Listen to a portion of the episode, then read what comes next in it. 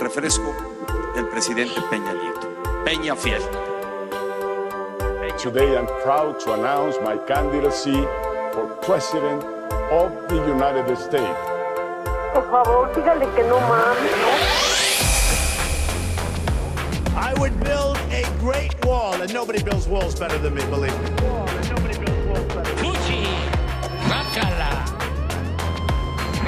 Si no es indispensable que salgas, quédate en casa.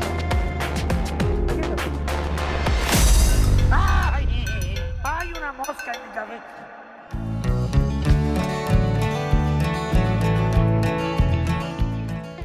Pues bueno amigos, buenas noches. Capítulo 17 al aire y aquí estamos otra vez con ustedes para hablar de un tema candente, de un tema no musical, pero que, que va a aprender y que trae mucho- muchos datos a la mesa. Pero pues vamos a iniciar con el saludo, el saludo de siempre. ¿Cómo estás, Tote? ¿Cómo está Guadalajara? Hoy hay algo nuevo que nos cuentes. Yo, yo, yo estoy impresionado de que tenemos a Ricky como en la ocasión de hoy, cuando va hacia el centro de Michoacán. ¿Sabes qué va a estar? ¿Qué atrás sabes? La catedral de fondo. Exacto, güey. Gracias al gobierno del estado de Querétaro, a transmitiendo desde, desde Es lo que les iba a decir, güey. Ricky, ¿desde dónde transmites?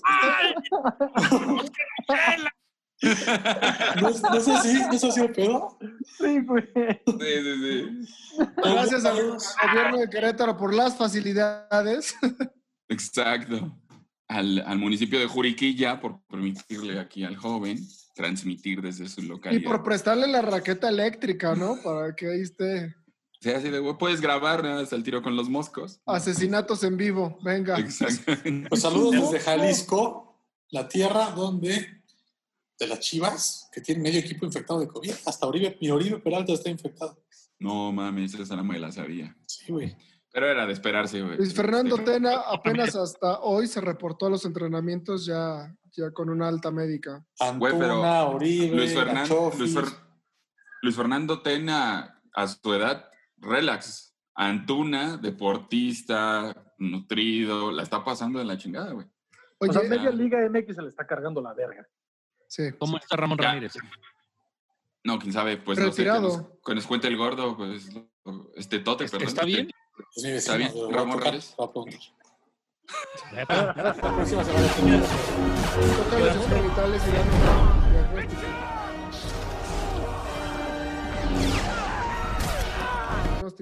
Aprovechando que ¿Cuánto Rodrigo le anda, anda campirano, pues que nos diga cómo anda, cómo, cómo, cómo va Querétaro y pues tú o sea, nos dijiste que te ibas a mudar, amigo, pero no al bosque. Ya, ya, ya, me fui al bosque, ya quiero más naturaleza, estoy cansado de la ciudad, cada vez me alejo más. Estoy cansado de ustedes, cada vez me quiero ir más lejos también. No man, te vayas a fumar todo lo que está atrás de ti, chismoso. Hoy me van a ver como de Rivero. No, bueno. En la raqueta es le la ponemos su, su espada de, de Star Wars. Hay que contarle los moscos, güey. Sí, mira, en la edición esto va a ser una de esas este, espadas fluorescentes. Oye, güey, la resistencia, la resistencia de esa raqueta es la cara de un mosco. Eh, depende de cómo la veas, amigo. Al revés. bueno, así. ok, bueno, pues. Todo sí, chido. sí, un mosco. O bueno, sabe, también depende. bueno, pues qué bien. Ajax, ¿cómo andas, amigo? ¿Cómo va todo por allá? Todo bien, amigo. La verdad es que ya no me importa la gente de este lugar. Creo que a todo el mundo le vale verga. Entonces, este, pues esperemos que todos estén bien, güey. Ojalá, ojalá, porque la verdad ya vemos así, pues una normalidad ya, Ya les vale verga, güey. sí, sí, ya Así, sin ningún ya tipo de verga. restricciones, ¿no? Y bueno, Pero bueno. gordito, nos despertamos el pasado miércoles con la noticia de que nos habían censurado nuestro video de YouTube, amigo. ¿Qué tal? Este, pues sí, despertamos ahí con un correo medio tenebroso por parte de nuestros amigos de, de- de YouTube, de la plataforma en la cual ustedes nos pueden ver, donde nos decían que la oficina de este señor, ¿cuál era su nombre real de este hijo de la rechingada? Benito. Benito. Benito, de- del señor Benito y su canción. Zafa- Zafaera, eh, pues nos habían bloqueado, nos habían censurado nuestro capítulo y literalmente lo bajaron de esta red social. Yo nada más tengo un mensaje para Bad Bunny que es este, pues, chica tu madre, punto. Un poco, aquí va, va a beneficiarnos la ley que nos explicó amablemente el señor Iniesta, que cuando se, se regule las pedos de fair use, nosotros no lucramos con su rola. Fue una crítica a su rola, pero bueno. Ya, ya vendrá este, este buen Lalo Iniesta a platicar con nosotros, a ver qué nos dice, ¿no? A ver en qué, porque nos mandaron un mensaje. A meternos medio- nuestra reverenda cagada, ¿no? Nos mandaron un Mira, mensaje, yo pero creo que, que de, de- yo creo que de todo lo malo, pues, lo bueno, güey, que tuvimos a Yanni haciéndonos un remix de la canción con a voz de Paco Stanley declamándola, cabrón. Entonces quedó increíble. güey, quedó, Joya, güey. quedó poca madre. Que. Que- tú, que mi llegue. queridísimo Pavel, alias el Siempre Duermo Solo, ¿cómo estás? Bien, amigo, pues aquí, este, afortunadamente y feliz de llegar a cada, a cada una de estas grabaciones, este, a que sigamos platicando y que, bueno, hemos respetado la cuarentena, nos da la oportunidad de seguir estando juntos a la distancia. Así es que, pues, gracias por preguntar. Y pues vamos a iniciar con las gotitas de cultura, esta sección que le gusta a todo mundo. Este, y pues, que levante la mano. ¿Quién quiere ir primero? Ajax, otra vez. Nos va a hablar del pato americano. los- Eh, no, eh, eso es un dato histórico, güey, que A no ver, sé dale. si ustedes sabían. Eh, existió un hombre, no, no indagué en la nacionalidad, pero existía un hombre que asesinaba niños para después comerlos y al terminar llamaba a sus papás para decirles a qué sabían sus niños, güey. Sí, de hecho, es, sí, está No documentado mames. como asesino en serie, uno Sí. de los más crueles, es correcto. Sí está de la verga eso. Güey, Este, qué de la verga. Un datito per- perturbador para, para empezar este bello y divertido programa. Eh, empezamos bien, ¿eh? Con toda la actitud, güey. Es que No, la ya. playerita que traigo, o sea, tenía que ser. Me mandaste algo a la lona. Sí. Pues bueno, este fue nos- nuestro último capítulo, espero que lo hayan disfrutado. Yo les puedo platicar. Lo mío es, es como un poquito más este, elaborado. Pero les, voy a platicar de la percepción del tiempo según el tamaño de las cosas. Es un datote de cultura, una datota de cultura. Por ejemplo, ese rollo de que dicen que los perros este, cada año equivale a siete de ellos. Han- se han hecho estudios donde entre más pequeño es el ser y su metabolismo más acelerado, la percepción del tiempo es más, más lenta, güey. Un ejemplo lo podemos vivir los humanos. Cuando tú te ibas de vacaciones con tus papás, se te hacían eternas, güey. Te ibas solo un fin de semana sentías que te habías ido un chingo de tiempo de vacaciones, güey. O te ibas, te ibas con tus amigos a- o tus primos a jugar y sentías que el tiempo pasaba lentísimo. Y ahora el tiempo pasa más rápido. La percepción de que el humano ya dice, güey, el año se me fue en chinga. Y de niño decías, el año escolar dura muchísimo. Un putazo. Se traduce a que, por ejemplo, si nos vamos a más a detalle, una mosca siempre vuela a tiempo porque en realidad te ve en cámara lenta, güey. Eso se hizo el estudio porque la percepción Pero- ocular... pero- pero- Ajá. Dime. Una, una mosca, una, una mosca parada en la En pared. la pared. Ajá. Una mosca parada en la pared. Oh, ya, ya, aquí está. Verga. Aparte, las moscas tienen un chingo de ojos, ¿no? Dos. O sea, sí, pero de esos, dentro de esas Tienen dos como- bolas, tienen Sí, un pero- putero. Pero es porque, mira, la percepción temporal depende de la rapidez con la que el sistema nervioso procesa la información de los sentidos. Es decir, con el fin de, de ver la capacidad, se proyectan destellos luminosos en, el- en la, en, en- los ojos de los seres vivos y tú ves destellos hasta que la repetición te hace una luz continua. Es decir, por eso los perros, la televisión, la televisión antigua, las nuevas ya no, pero la televisión antigua la veían como flashazos, güey. Era imposible que vieran la televisión. Solo veían flashazos.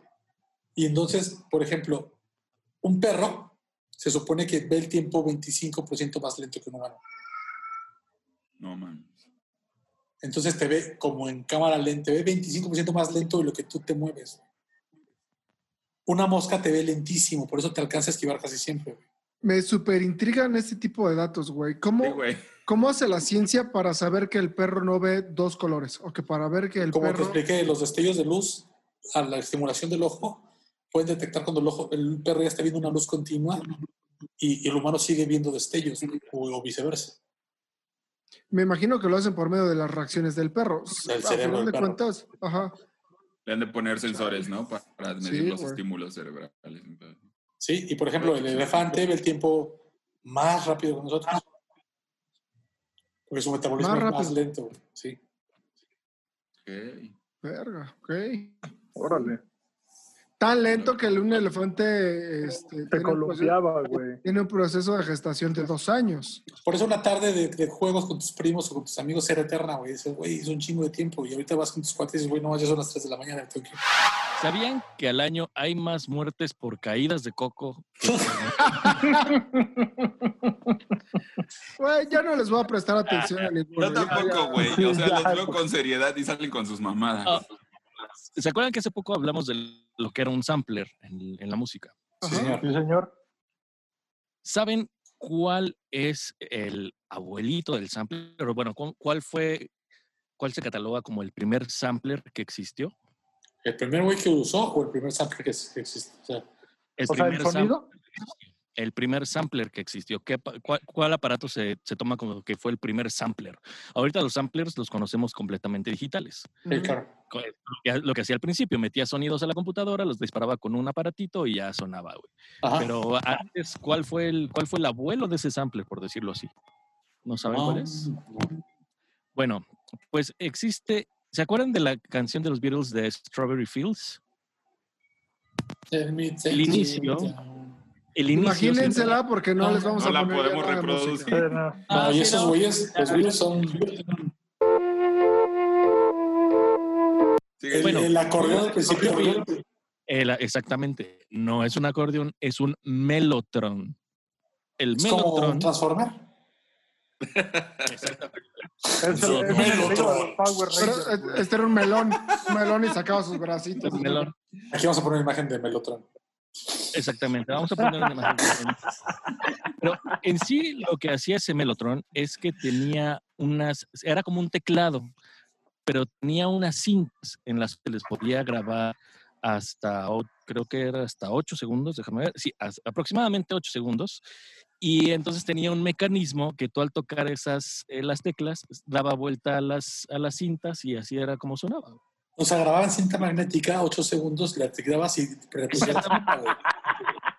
Exactamente, exactamente. Así era. Así era como era. Mira, te va. Eh, fue uno de los primeros teclados eléctricos y puede considerarse como el antecedente directo del sampler, pues utilizaba bucles de cinta para crear sonidos. El Mellotron permite reproducir samples de sonido pregrabado en una cinta. Cada tecla está asociada a una cinta magnética de casi un centímetro de ancho que tiene una duración aproximada de 8 segundos. El músico presionar una tecla hace circular la cinta correspondiente que recorre un ingenioso sistema en forma de W y reproduce el sonido pregrabado que consiste que contiene diversos instrumentos que eran como de cuerda, instrumentos orquestales, coro polifónico, flautas, etc. Y podían agregarse nuevos sonidos. Y esto fue por ahí de la década de los eh, bueno, se cree que el primero que existió fue en los 50 y ya en los 60 fue que se popularizó un poquito más. ¿Se tiene el nombre del, del- del ingeniero que lo hizo por primera vez? Eh, pues mira, hay, em, según esto, según una investigadora, Giorgio. eh, Diana Dilworth, di- la investigadora Diana Wilworth, Dilworth, perdón, Harry Chamberlain, que de hecho hay un melotron que se llama así, Ha- Chamberlain, bueno, como un modelo. él fue el primero ah, por ahí de los 50. Chamberlain. Y gracias a él, también así les apodan a los güeyes que bailan con las quinceañeras. Sí. Esos esos son chambelanes. Y salen Ah. así con sus Está melotrones. decadente esos cosas. Oye, oye Mito, Mira ¿en, mis Chamberlains. en produ- en producción le puedes poner un beat de hip hop a Ricky mientras va diciendo todo. Sí, güey. Pensaba poner a, poner a poner a Eminem haciendo el rap god a un lado. güey. Eh, me, me trabé. No, para No, no, la dijiste. Escuchaste agarraste, un ritmo de flow así de que taca, taca, taca, Sí, cabrón, güey. Hasta tomaste aire y volviste taca, taca, taca, taca, taca. Y tú, y tú decías, y tú decías que Bad Bunny, ¿qué? Que él, que él tenía un ritmo que, ¿qué? Muy, Ya, muy ya le hubiera querido yo un lunes de efemérides. No, bueno. Pavel, ¿qué nos sí. tienes? Bad Bunny, pásale. Güey, yo les tengo un dato que nos mandaron a través de de Facebook. Afortunadamente siguen participando nuestros Eclectic fans. Y a ver, yo les preguntaría a ustedes, güey, sus parejas están estresadas, güey, están cansadas, tienen, estresados ansie- en el 20, ¿no? tienen ansiedad, güey. Sí. ¿Es pregunta o La, la, la mandaría, no, ahí va la pregunta. ¿La mandarían al ginecólogo? Ah, ya sé para dónde vas. O sea, ¿cómo? ¿Cómo? Sí, güey. Tú, tú ves a tu mujer con ansiedad y tal, tal, y la mandas con un doctor que revise los problemas de la mujer. Tú dices, ¿sabes qué? Ese problema no te puedo ayudar yo, te voy a mandar a que alguien más te ayude. Ok, sigue. No, no, tiene, no tiene lógica mandarla con un ginecólogo. Y esa persona, o sea, Ten cuidado Pues con lo bueno. que vas a decir porque están a punto de aventársenos las feministas así. oh, sí. No, no, no. Ahora, ahora entiendo tu soltería, amigo. No mames. Ya se están Güey. agarrando los pañuelos morados y... puta. De hecho, de Ah, hecho, de hecho siempre acá. hemos dicho que Gotitas de Cultura es esto para romper el tema, el, el hielo. Ajá. No me imagino contándoles a una mujer, pero resulta que en la antigüedad, cuando las mujeres, pues, estamos hablando de ahí de 1800, cuando las mujeres estaban estresadas o tenían ansiedad, el esposo en su incapacidad de resolver el problema, pues la mandaba con el doctor, güey. El doctor de la mujer. Este doctor Cándido lo que Pérez. hacía, no era Candido Pérez, era Cándido en señoras, El salón de. Bracer. Era especialista en Cándido. Sí. Y, güey, resulta que la cura, Resulta y la resulta y resalta que la cura era un masaje vaginal, güey. O sea, Ricardo trae un desmadre. O sea, ¿usted Güey. tranquila, señora? Yo le ayudo. Güey, pero ¿qué fue lo que pasó, güey? Cuando, cuando toda la gente supo que esto sucedía. este, Filas, filas. Todos, empe- todos empezaron a estudiar medicina. No, güey, bueno fuera. Más bien, muchas mujeres empezaron a ir al doctor, güey. ¿Sabes? Que vivas, Entonces, que astutas. Exactamente, güey. Entonces yo les voy a decir, este, se cree que Cleopatra es la primera la primera persona que había creado el vibrador, pero resulta que fue este doctor, ahorita les digo el nombre del, pro- del doctor, pero lo que hizo él es que había tanta gente, tantas mujeres que lo James buscaban. Tildo.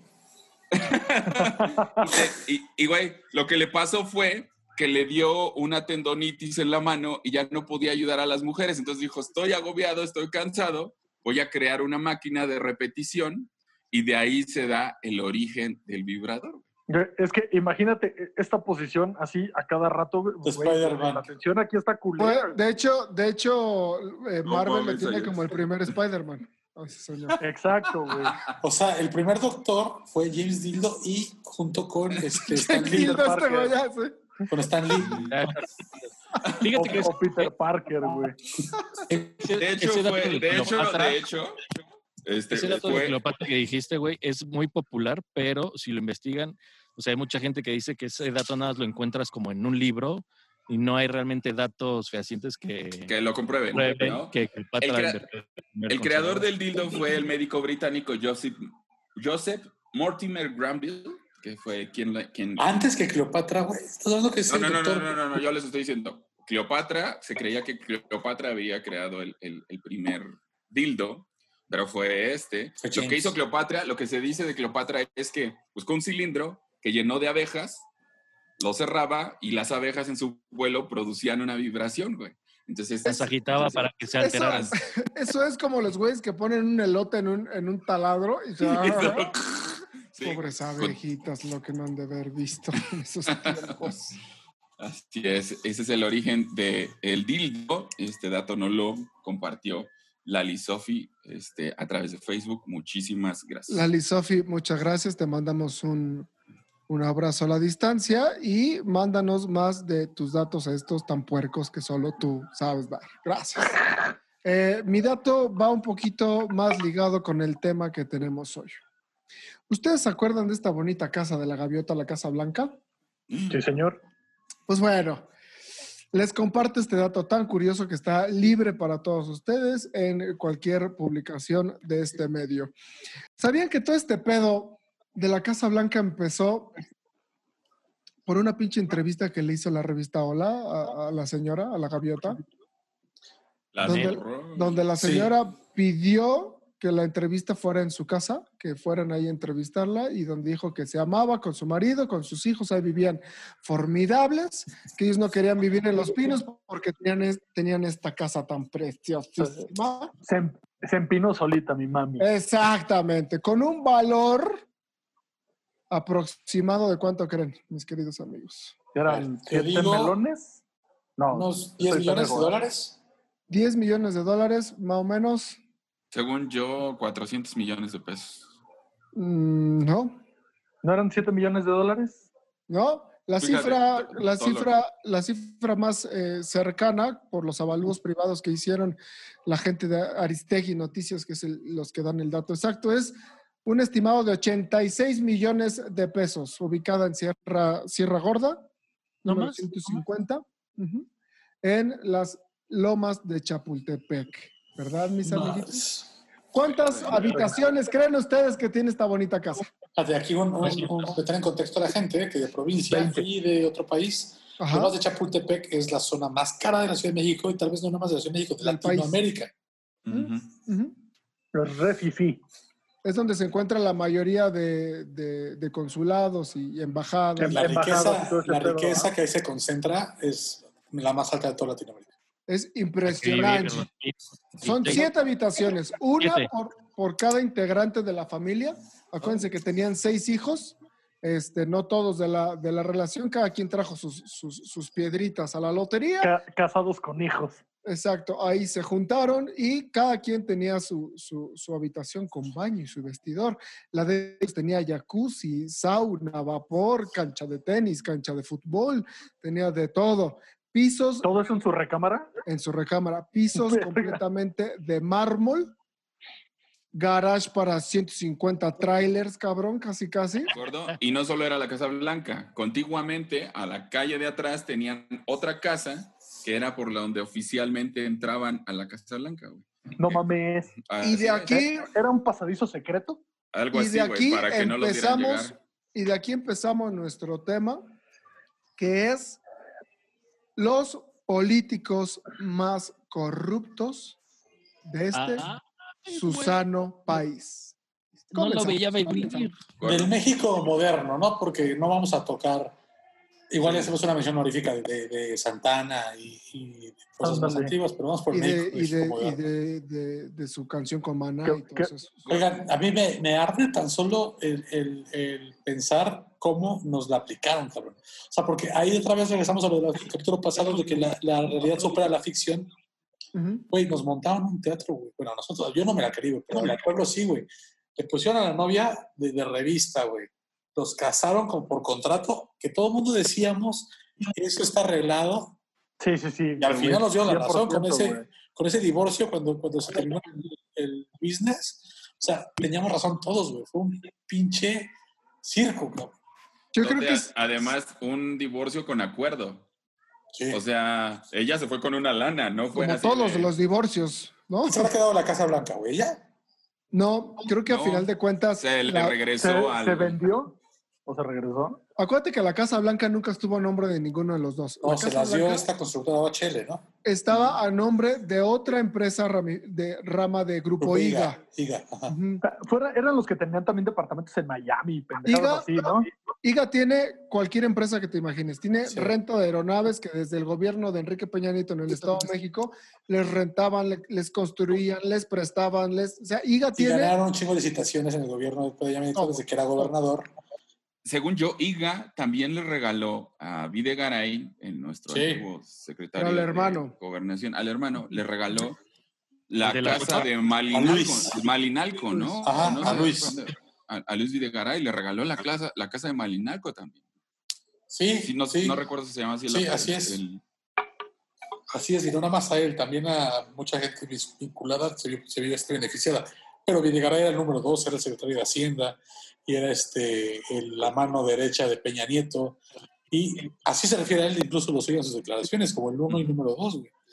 de- Este, o sea, Osorio Chong me lo están haciendo a un lado, lo están salvando o qué? ¿Lo que no, no, no, no, pero el dos era Videgaray. No, el 2 era Osorio Chong, ¿no? Pues el secretario de Gobernación.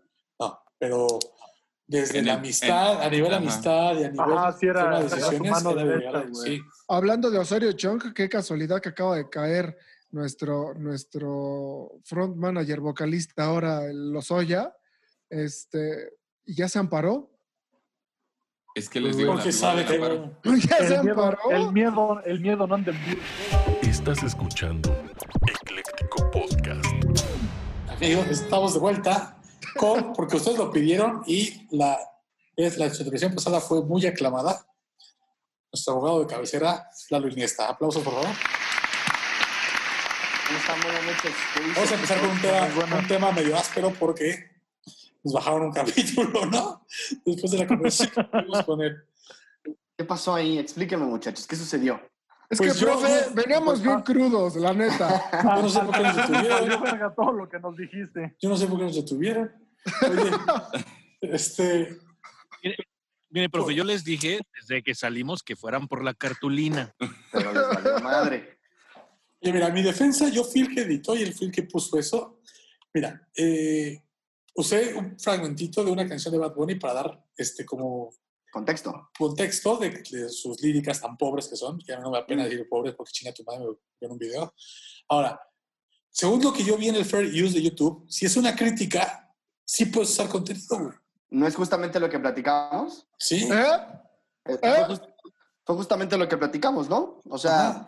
una, una de, las, de las autorizaciones que te permite la Ley Federal de Derechos de Autor para utilizar material libre de derechos de autor es justamente eso, que sea para efectos de una crítica. Ajá. Pero al ra- a raíz de esta reforma, que vale, vale la pena, sin, sin- sin volver a entrar mucho en el tema, vale la pena como precisar un par de puntos.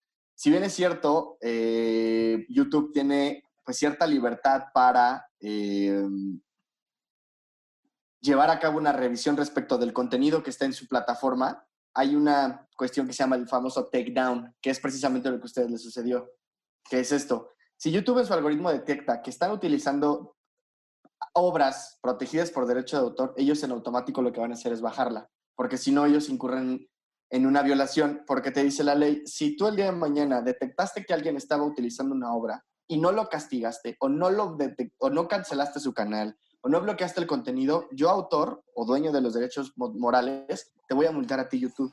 Entonces YouTube ahorita en vez de eh, fle- no flexibilizar, de ampliar un poco el espectro de uso, lo que hace es, si yo detecto que no es Bad Bunny la canción en el video, lo voy a bajar. No me voy a meter en broncas. ¿Por qué? Porque el día de mañana va a venir el representante de Bad Bunny a decirme que por qué un grupo de cinco personas estaban utilizando una canción de mi representado para crítica sin mi autorización. Entonces, para YouTube es más fácil quitarte y bloquearte el contenido que esperar a ver si, si la tienes, si es para crítica, si es para revisión y tal. y Bueno. más aún que estás atado a un algoritmo que es, pues es automatizado, o sea, es una cuestión de claro. bits, de ceros y Justo. unos. Justo eso, ajá. Justo. Entonces, eh, difícilmente, o sea, o, o no solamente ustedes van a, van a, van a ir eh, de- de, pues, arrastrando este problema. Tengo un par- en el despacho tenemos un par de clientes que me dicen es que todo mi contenido está bloqueado. Sí, mi hermano, pero si YouTube, si yo quieres que me pelee con YouTube todo el tiempo, yo lo hago. El problema es que el que pierde eres tú. Es decir, a ti el que te urge es que consuman tu contenido, Claro. ¿No? O sea, a mí me bajó un robot. Si lo hubiera visto un humano, o pod- podría apelar contra YouTube de que lo revise un humano y soy usando crítica, entonces no tendría por qué bajarme. es correcto, es correcto, es correcto. Pero, Pero, somos parte de un protocolo a seguir. Es correcto, o sea, YouTube, in- o sea, creo que es indexar, inde- inde- o sea, todo ese índice de contenido que te sube, creo que suben, en, en términos de tiempo, suben 4 o 5 días por minuto a YouTube. Verga. Madres. O sea, para que tú te acabes YouTube, no hay manera de que en un solo día puedas todo. ver lo que se subió en un minuto. Sí, Entonces- no. Este algoritmo de YouTube no se va a poner a distinguir, esto lo harán para crítica, esto lo harán para, para, para... Sí, ellos evitan pedos y a la se chingada libran de para pedos abajo. y vámonos. Y ya que me reclame, vemos qué pedo. Pero si no, Exacto. Pues bueno. Oye, profe, ¿y no has pensado que este, musicalizar un comercial de tu despacho? No, jamás. Que diga, despachito. pendejo. Pendejo, güey. Ya vendiéndote ideas millonarias, pendejo. Claro, yo soy un pobre imbécil que nunca las vio. Güey. Despachito. Visión, cabrón. ¿Qué pasó, Pepe? Oye, bueno, platícanos para qué trajimos a nuestro abogado de cabecera, Larry Story. Punto número uno para que nos regañara. Punto número dos. Cuéntanos, es más, eh, platica con nosotros, danos tu análisis legal, tu punto de vista sobre el caso de Emilio Lozoya, ex director de Pemex y actual este, detenido del gobierno mexicano, que está a punto de cantar y no precisamente los éxitos de Bad Bunny. Y como, como, como un poquito de contexto, este, Ricardo, te ves de terror, güey, no tienes una lámpara. Este, un poquito de contexto. En todos los países latinoamericanos donde estuvo envuelta la corrupción de Odebrecht con los gobiernos, hay presos, güey. Hay detenidos, güey. Costó hasta el suicidio de un presidente en Perú, ¿no? Claro. De este Fujimori. No, otro, No. según yo. Bueno, en, en Colombia hay miembros del Congreso en la cárcel, güey. El único país mes- metido en eso, con total impunidad hasta ahora, somos el país de no pasa nada, México.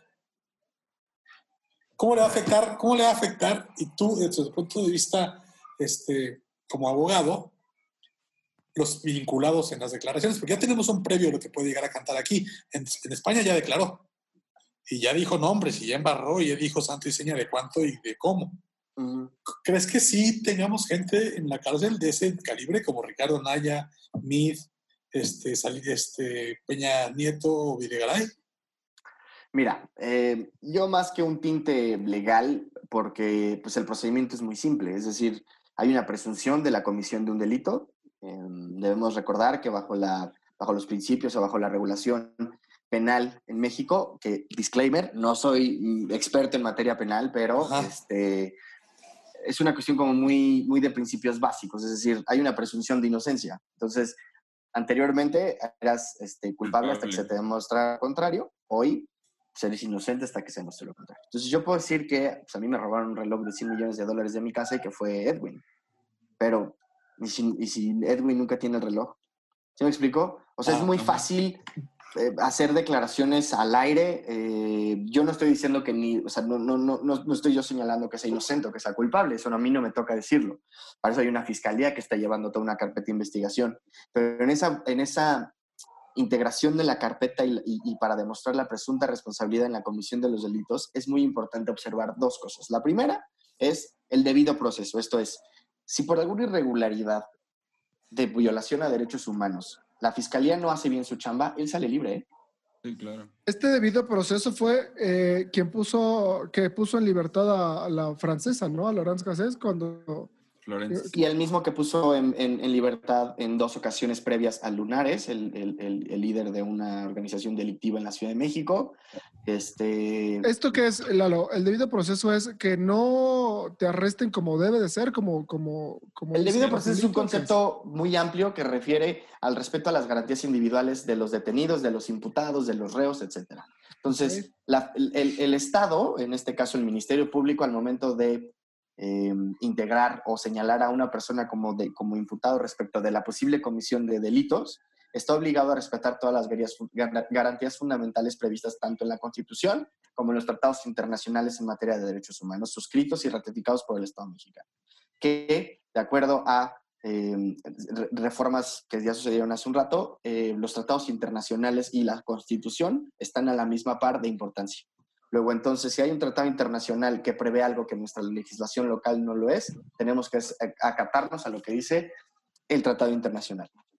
Entonces, eso por un lado. Y por otro, eh, el- al momento de, o sea, es decir, se tiene que respetar el debido proceso en todo momento respecto de un imputado, porque él es inocente hasta que se demuestre lo contrario. Y dos, en su primera declaración él ya dijo que es inocente, Ajá. pero pues es bien fácil salpicar a los lados, ¿no? Eh, ¿Qué tendrás que demostrar para, para el lavado de dinero? Pues desde luego que hubo, ¿qué es el lavado de dinero propiamente en términos muy amplios? Y chance me equivoco en esto, es el sistema financiero trabaja de una manera de tal suerte que hay un control del dinero que circula de manera lícita. Entonces, el lavado de dinero es dinero que proviene de recursos ilícitos o de actividades ilícitas, no necesariamente este, como se tiene el concepto general del narcotráfico, y lo vuelves a ingresar al sistema financiero a través de mecanismos que permitan, que no permitan que detectar de dónde viene el dinero, ¿vale? Ajá. Entonces, él, la fiscalía tendrá que demostrar el origen de ese dinero, punto número uno, y que efectivamente Emilio, o este, Lozoya, perdón, fue o intermediario en ese proceso de reinserción de ese, de ese dinero al sistema financiero, o en su caso beneficiario. Ok. ¿Vale? Eso tendrá que ser lo más importante respecto de la tipicidad del delito. La tipicidad del delito es la conducta exacta que refiere la ley. Si, eh, si, la, si la conducta no está prevista en un código, luego entonces no hay manera de culparte. Yo no te puedo culpar de algo que la ley no me dice que, es cul- que eres culpable. Y en materia penal no hay interpretación por analogía, es decir, lo que, lo que yo te estoy diciendo que de lo que eres probablemente acusado, exactamente tiene que suceder. Si hay como que si hay dos elementos del delito, pero falta uno, entonces no hay manera de comprobar tu- la, la- la culpabilidad. ¿Me explico? Este, el tema de los soya con agros, agronitrogenados tiene que ver con la compra de una planta este, abaratada que ya no funcionaba y que la compraron más cara. Ese como primer dato. Así es. Entonces Y- probablemente ahí lo que están lo que están buscando es el tema de pues precisamente eso, lavado de dinero, porque si yo te doy un sobrecosto, hay que decir dónde está el, dónde está el sobrante. Exacto. Y además que tenían que validar que, va la, que la planta valiera eso y nunca se hizo. El otro dato es el presidente de Perú que se suicidó, se llama Alan García. Y, y aprovechando esto, porque ahora que Emilio Lozoya está cantando en uno de sus mejores conciertos, Emilio resulta- N. Emilio N, sí, para-. Emilio L, L. para no regarla. y- No, N es para no identificar su segundo apellido. Exactamente. Ajá. Este, eh, está la figura del amparo que ya algunos políticos están promoviendo. Solo Trump Queríamos- desamparó. Queríamos preguntarte, ¿es México el único país que tramita el amparo? No. ¿Existe esto en otros países? Y... Sí, claro. El, el, el Usado recurso- tan descaradamente como estos güeyes.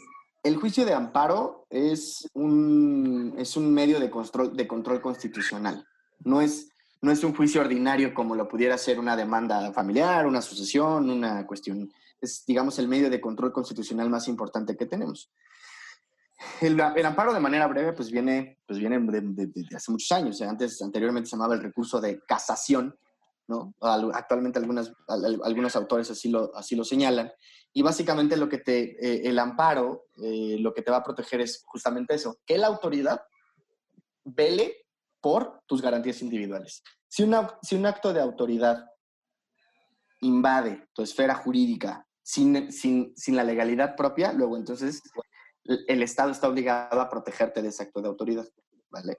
Entonces, contestando a la primera pregunta, en, en- en casi todo Sudamérica y Latinoamérica el, el recur- el recurso amparo es utilizado para absolutamente todo. El Absolutamente amparo todo. detiene que te, o sea, hace que no te puedan detener. No puedes ser arrestado estás amparado. Debemos de, de- de- de distinguir las dos maneras de amparo, ya sea el amparo directo y el amparo indirecto. En este caso particularmente, el que están interponiendo los legisladores es el amparo indirecto. ¿Por qué? El amparo indirecto es contratos de autoridad propiamente, ¿vale? Es decir, yo tengo la presunción de que me anda buscando la policía. Por si me llegan a mencionar en esas madres, yo aquí traigo mi hojita. Llámame loco, pero Tote creo que se acaba de ir a, hacerse un amparo loco. se nos fue, dijo, Guadalajara está caliente, voy por mi Ay, no, amparo loco. hay unos vidrios. Oigan, les quiero, les quiero hacer varias preguntas. Esta es la primera. ¿Hasta dónde creen que pare este pedo? ¿A qué me refiero con esto? ¿Quién creen que caiga? O sea, un pez gordo, güey. ¿Creen que caiga o...? Yo, la neta, no creo que caiga nadie, güey. Mira, Tampoco, güey. La Yo- neta, yo- güey. Yo les voy a decir algo y que es una crítica para todos aquellos que dicen que soy, que soy morenista y que soy chairo y demás. Yo les voy a decir, do- tengo tres críticas muy específicas sobre el actual gobierno. Una, que en el proceso de transición pareciera que EPN es intocable, ¿saben? Buena por Sí lo es Ricky. porque para empezar un Espérate, expresidente esa, no puede Ricky. ser enjuiciado, ¿no? Buena por esa Ricky que se chingó una mosca, hasta casi escuchó, güey. Ya se la, se la comió, aparte, se, Que- que se está escuchó aquí que la quemó, güey. Llevo un... Ya tengo varias. Este, U- Esa, una que siento que hay un acuerdo para que sea intocable. Si se dan cuenta, no hubo ningún tipo de acusación y acercamiento a él, ni, ni siquiera mención después de- de- del cambio de transición. La segunda, eh, hay dos tipos de leyes y que eh, si Lalo tiene alguna referencia que nos la diga.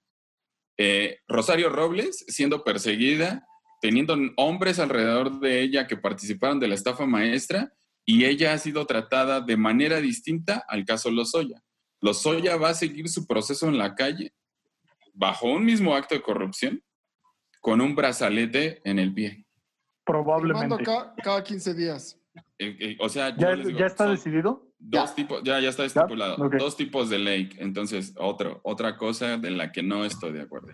Y la tercera, que dentro de todo este proceso de Odebrecht, solamente resulte en, en encontrar al, o lo que parece ser, encontrar a los culpables inmediatos sin, sin saber qué va a pasar con las grandes esferas, porque el caso Odebrecht no es, el caso, no es hace seis años, no es el sexenio pa- pasado. No, además es una, tiene una- o sea, es una infraestructura que es imposible de desmantelar.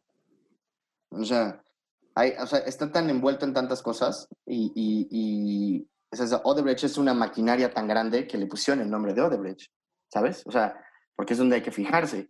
Pero, pero tiene tantas manos y tiene tantas ramas que es imposible, o sea, imposible acabarla. Entonces, respondiendo un poco a la pregunta de Edwin, es, yo difícilmente creo que caiga un pez gordo. En la historia de México, solamente el hermano de Salinas ha sido el pez gordo que ha pasado y los demás están muertos. Espérate, y lo liberaron. O sea, Raúl Salinas de Gortari está en la calle como si nada. Caro Quintero. está en la calle los- con todos sus bienes. Él va a estar gordillo, está en la calle. O sea, Caro Quintero está en la calle. O sea, un montón de figuras. Y hay que decirlo.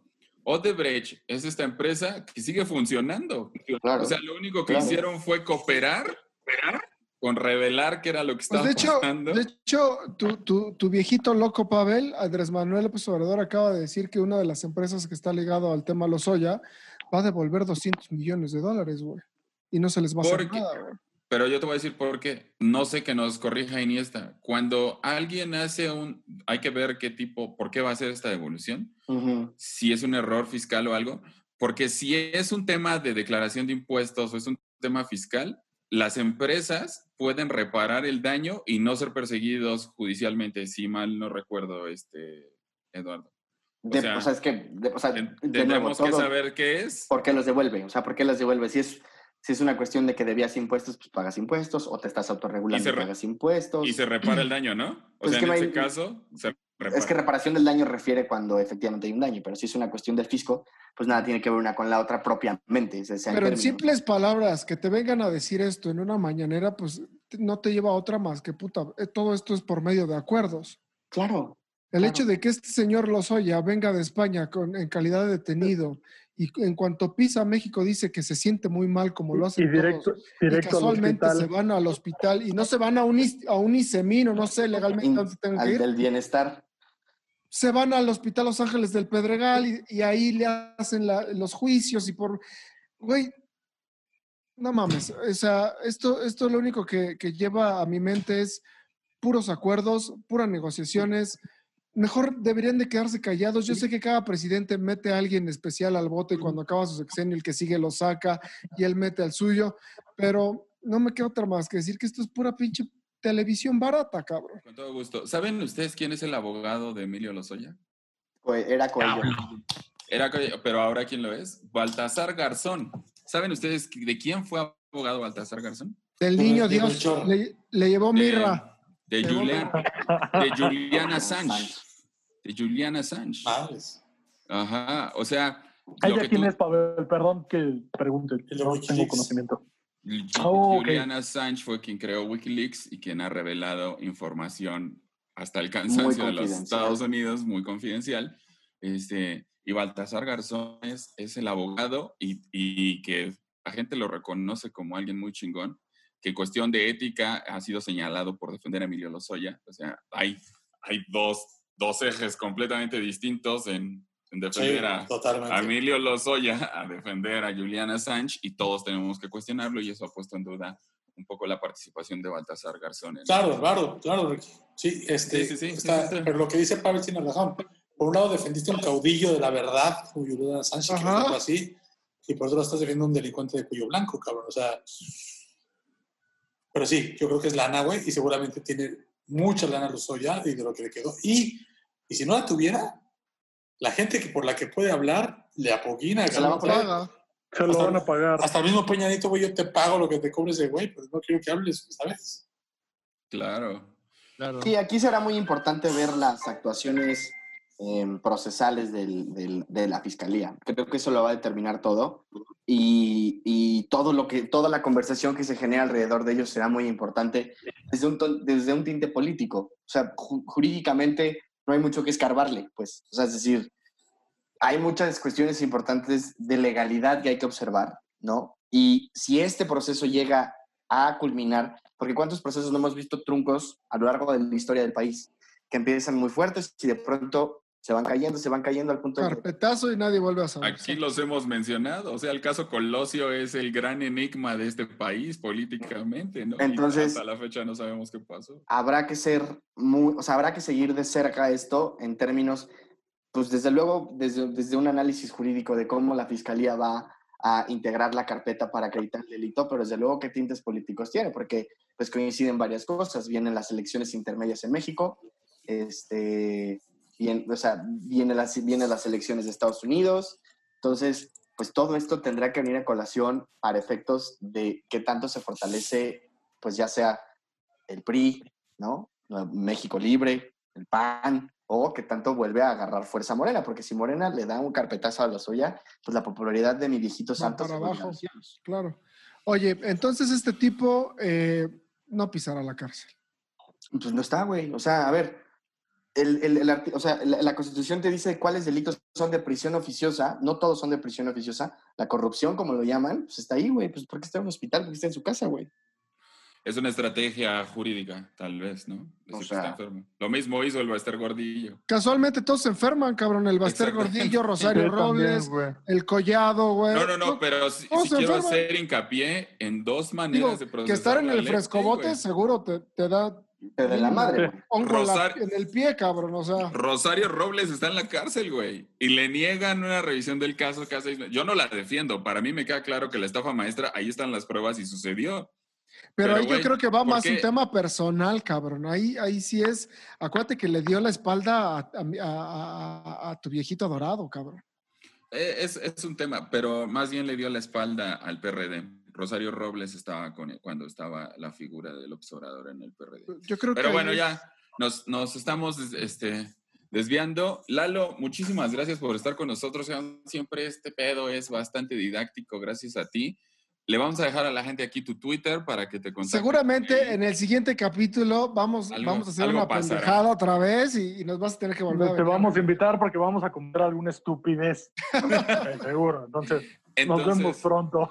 aquí vamos a Registren su poner. marca, registren su marca, registren su marca, registren su marca.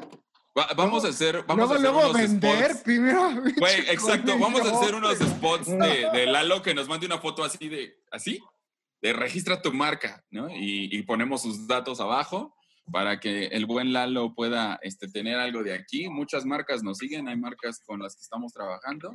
Muchas gracias por, por la invitación de nuevo. Que les siga yendo muy chingón. Este, están creciendo un chingo, la gente les gusta un chingo. Muy bien. Gracias, Muchas gracias, Lalo, gracias, muchas gracias. Mando un abrazo a todos. Hasta Igual. luego. Val, cuídate. Bye. Cuídense. Bye. Hay que arrancar el problema de raíz y cambiar al gobierno de nuestro país. ¡Ey! Estamos de vuelta. ¡Ey! Es- Estamos de vuelta, amigos, y nada más para que entendamos un poco de lo que, de lo que ha resuelto o que, ha- que, que- que ha de- se ha derivado de este tema de los soya. Les voy a recomendar un libro buenísimo, aquí lo tengo, El Cártel Negro de Ana Lilia Pérez. Que lo lean para que entendamos por qué Pemex está como está y por qué ¿El beso negro dijiste? El cartel negro. Cárcel. Ah, Cartel negro. te entendí. Este, el beso negro, dije. ah. Muy bueno. Este, el libro habla de cómo Pemex fue desfalcado y cómo se ha utilizado como la vaca de la que maman todos los políticos. Güey, Pemex- este Pemex mantenía al país, cabrón. O sea, Claro. ahorita ya no es el, producto, el primer ingreso. De hecho, ya las divisas que dejan los nuestros compatriotas en el extranjero que mandan para acá ya Es ya más es importante que Pemex. Pemex ya está como por tercer, cuarto ingreso, pero en los noventas para Lázaro Cárdenas. Pemex era la vaca dorada donde todos los, los, políticos mamaban y ahorita vamos a ir para allá porque tenemos para ustedes un top 10 que no necesariamente cumple que uno es más que otro, pero tratamos de acomodarlos nosotros por el, el- el- ¿De cuánto nos indignó a nosotros? por el nivel de maldad. por nuestra Exacto. ¿Cuánto nos percepción. indignó? Entonces, ¿qué te percepción. parece si, si empezamos con el redoble de Ajax para que anuncie el número, de- los números? Ah, espérate, ¿El top 10 de qué? De los políticos más corruptos. ¿Quién está en el número 10, Tote? En el número 10 tenemos a Genaro García Luna. Él, la mano derecha de su santidad Felipe Calderón, que hay muchos de mis amigos que tienen a Calderón como si por favor regresa, fue el mejor presidente de México. Sí, no Este, en la mano derecha de Felipe Calderón, que actualmente está detenido en Estados Unidos, fue este, secretario de Seguridad Pública durante el sexenio de Felipe Calderón y se caracterizó por el exceso en el gasto público en su gestión. La dependencia registró el mayor presupuesto que se le ha asignado a esa dependencia y que usó para la autopromoción y el abuso del poder. Todos los que vimos a Genaro García Luna ascender, sabíamos que iba por la grande, güey. Claro. Que, güey, quería ser presidente, güey. Y mira, Y fue representado en la serie de Netflix de, Netflix de El Chapo El Chapo. como Don Sol. Don Sol, que además era Don gay. Sol. Don Sol, que además era gay. Sí, Digo, no, Oigan, no- pues, no sí, tiene güey. nada de malo, Eso sí. pero es, es una revelación así de, güey, no demás era gay. güey, eso sí no tenía nada que ver, güey. No, no, no. Pero, o sea, tienes que ver el, el- la serie. Bueno, la verdad se me hace una este- serie medio mafufa. Es mala. Es muy mala, pero, pero, güey, ahí lo presentan en el papel como Don Sol y es gay. O sea, Oigan, ¿qué, qué, ¿qué lo hace estar en el número 10, mis amigos? ¿Qué cochinada le conocen a este perro? Mira, yo, yo más que poner, yo lo hubiera puesto más adelante, al final llegamos a un consenso, pero Genaro García Luna era el encargado de la seguridad pública de este país, güey. En el tiempo de los desaparecidos, de los asesinados, De, la guerra contra... de la guerra contra el narco, cabrón. Güey, el Chapo tenía reuniones con García Luna, así lo ha declarado, güey. Güey, sobre todo, por ejemplo, cuando el Mayo Zambada reconoce en eh, este su hijo en Estados Unidos declara que asistieron a una reunión en Sí. Los Pinos, güey. Creo, creo que esa es la más importante y aparece en el, eh, en el más reciente libro de Anabel Hernández, en- donde el hijo de, de- de- de este señor, de El este Mayo. gran narcotraficante, testifica en Estados Unidos que se reunía, que entraba a Los Pinos como si estuviera en su casa, cabrón, y que Sí, tenía... y, a, y a echar la fiesta en el bar que había construido. ahí, le voy a decir este nombre porque le caga que lo llame así este Fernández Noroña. Felipe del Sagrado Corazón de Jesús Calderón Hinojosa. Ese es su nombre, güey, ¿eh? Ese es su nombre real. Ah, ok.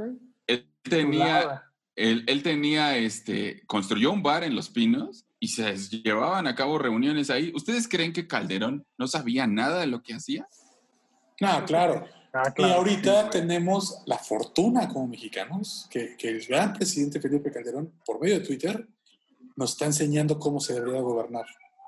Cuando ya lo hizo seis años. Cuando ya lo hizo. tuvo su oportunidad, exacto. Entonces, Eh, es García el mundo Luna- feliz.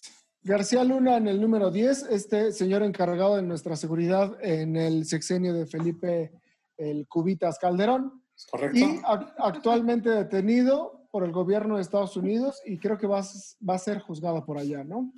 Entonces, Así es. por favor, vámonos con la número 9. Número 9. Tomás Yarrington, gordito. Tomás Yarrington, ¿quién es esta bonita persona? Se los voy a platicar. Es el exgobernador de Tamaulipas. Híjole, es. estos, estos son de los políticos. Me gusta, no me gusta ser prejuicioso, pero, pero a veces es inevitable. De que los ves en las publicidades, güey. Sí, güey. Dices, este Y se ha de "Hijo de robar hasta el papel de madre". baño de donde entra a cagar, cabrón. ¿Sabes qué me daba esa impresión? Que no tiene Ajá. ninguna acusación de corrupción. El expresidente del PRI cuando estaba, cuando estaba Peña Nieto, el que parecía clavillazo. Al, el que tiene Ah, este policazo, ¿no? Ochoa Reza.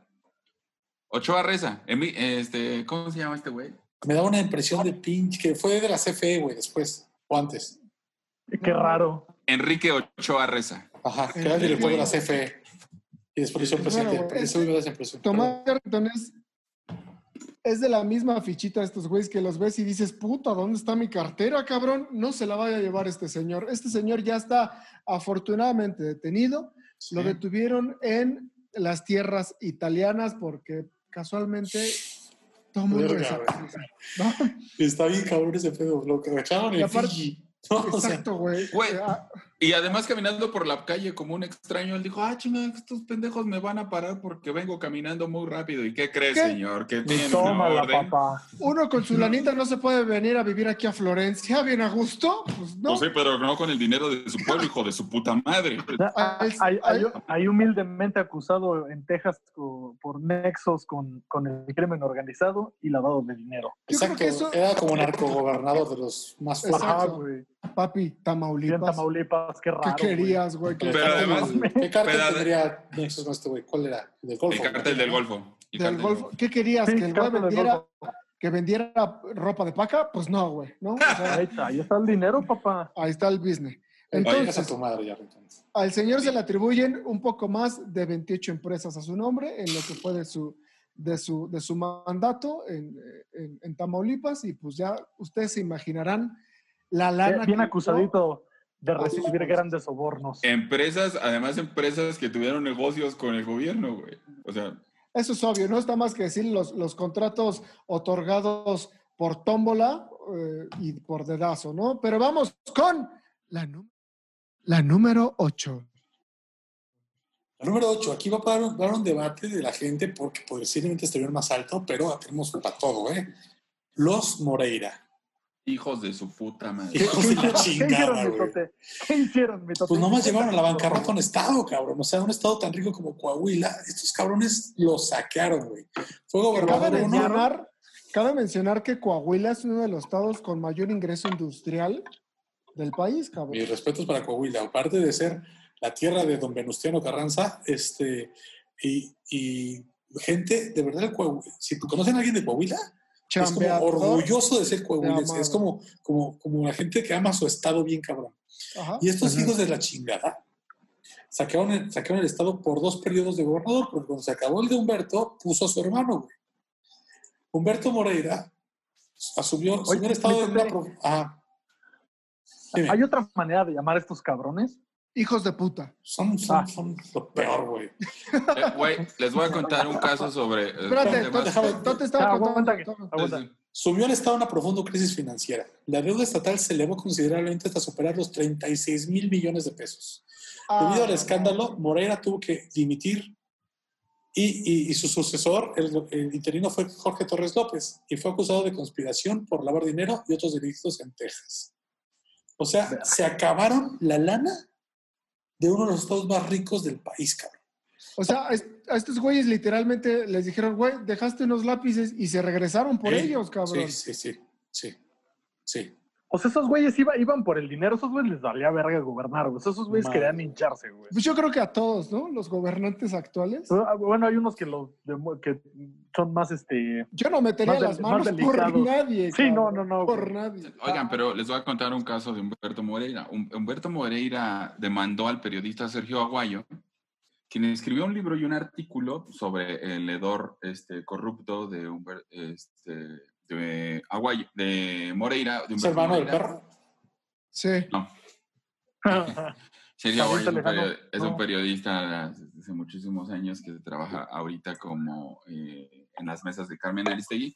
Pero el punto es, hizo un, un, un artículo sobre cómo un grupo de choque o un grupo paramilitar entró, o creo que además eran narcos, entraron a un pueblo, güey, y mataron a todos los miembros de ese pueblo para desaparecer el pueblo y construir ahí propiedades de Humberto Moreira. No Humberto mames. Moreira demandó a Guayo por 70, por 70 millones de pesos. Hasta ahorita, el caso no es, el- hasta ahorita el, el caso no está cerrado, lo trajo la Suprema Corte de Justicia de la Nación este, para pues, ver cómo lo podían solucionar, pero demandó al periodista. Verga. Es una acusación gravísima. Supera, Sí, cualquier, total, acto, supera cualquier acto de corrupción. Sí, La neta sí. Continuamos, mis queridos niños, con el número 7. El número 7, tenemos a un personajazo, güey, Fidel Herrera. Y se sacó la lotería dos veces, güey. Y se sacó la lotería dos veces. Dos veces, güey. Oigan, Qué casualidad, ¿no? ahorita hablando de la lotería, ¿se acuerdan de los güeyes que trabajaban en la lotería y se ganaron la lotería? Güey, No mames. Que se dieron cuenta Te que lo- edi- te lo editaron- juro que yo editaron estaba viendo ese de las video. pelotitas. nos, lo- nos hicieron creer que era en vivo. Ajá. Digo, como dato cultural, yo esta- estaba viendo porque estaban pasando, creo, un partido de la América contra no sé quién. Pasan el sorteo y dan los números y no coincidían con las esferas, güey, con las bolitas. Y esos güeyes son ricos porque además no hay ninguna ley que castigue ese eso, güey. Verga. Hijos de puta, güey. Para. Secretaría Nacional. El exgobernador de Veracruz durante su pobre de, de Veracruz, cabrón. Durante su administración, las actividades del cártel de los Zetas prosperaron. Sí, cabrón, güey.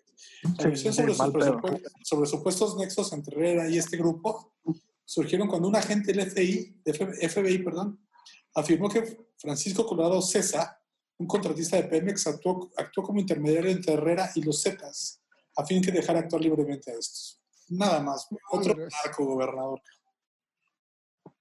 Güey, Eh, pero todos, güey. O sea, todo- como que la mayoría está metido en ese pedo, güey. Sí, O güey. sea, pues, y, sí, y yo creo no es como de gusto, güey. Más bien es como de, güey, atórale, papi, o exacto. creo que- llamaba. Y más, a- más adelante vamos a hablar de otro personaje de Veracruz, pero les voy a decir, sí, este, Lolita, Fidel Herrera. Lolita, sí. Íbamos a tener un enlace con Ricardo eh, eh, que está en Querétaro. En ser- helicóptero. Desde el Acaba de ser, exacto. Acaba, En ¿por el, cuántos? en el informóptero. acaba de ser devorado por, por los mosquitos. Es correcto. Acaba de ser devorado por los mosquitos y lo están llevando de urgencias a, al hospital. Ah, no, con el doctor Simi, ¿ok? En un ratito prepara con nosotros. Güey, les tengo que contar, pero, nada más. Ricky, Sí, desde el helicóptero, ¿nos puedes decir quién es el lugar número Seis. Sí, Pati, estamos sobrevolando aquí las inmediaciones de la clínica número 5 del doctor Simi. Y el número 6 te puedo decir que es Andrés Garnier.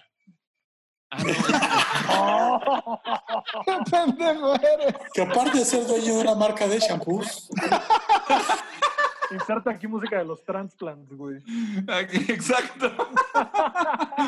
Andrés Granier, Andrés Granier. Error, de la transmisión, no se oía bien. ¿Qué les voy a contar de Andrés Granier? De Andrés Granier Era- no tengo datos. era ¿Sí del- alguien Ok? Pavel no tiene datos, los te- lo voy a salvar. Andrés Granier, Gracias. exgobernador de Tabasco, porque vamos a Tabasco, porque. Ok, este señor. ¿Cómo se este, repiten los ya- nombres de los estados? Eh? Nada más. af- Sí, exacto. Qué pobrecitos de los estados, la neta. Era del PRI.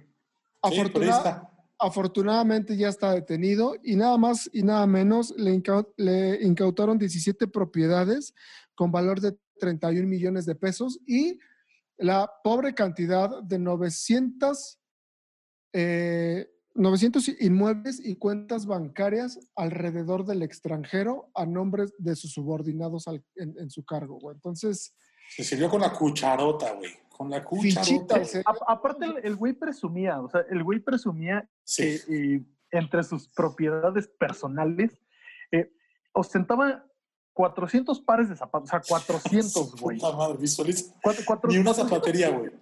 No, no, no, güey. 400 pares de zapatos, 300 trajes, o sea, él era dueño de Curián, güey. O sea, güey, podrías llegar y le- decirle, oye, güey, estos los tienes en tres y medio y los tenía. Sí, güey, sin pedos. Y aparte tenía mil camisas, güey, que evidentemente no era una camisa aquí de, de una de Tlane, güey. No. No, Jodido, jodido las del pingüinito, yo creo. Jodido. De, de Basanti, eran marca Basanti. Oye, güey, este, pobre, pobre de la que le planchaba las camisas, ¿no? Qué putiza, güey. Otro de los que se movieron con la cucharota grande con la que le mueven al pozol, mis queridos tabasqueños, saludos hasta Al- los al tabasqueños que tengo pozol. familia. Mi padre vive en Tabasco.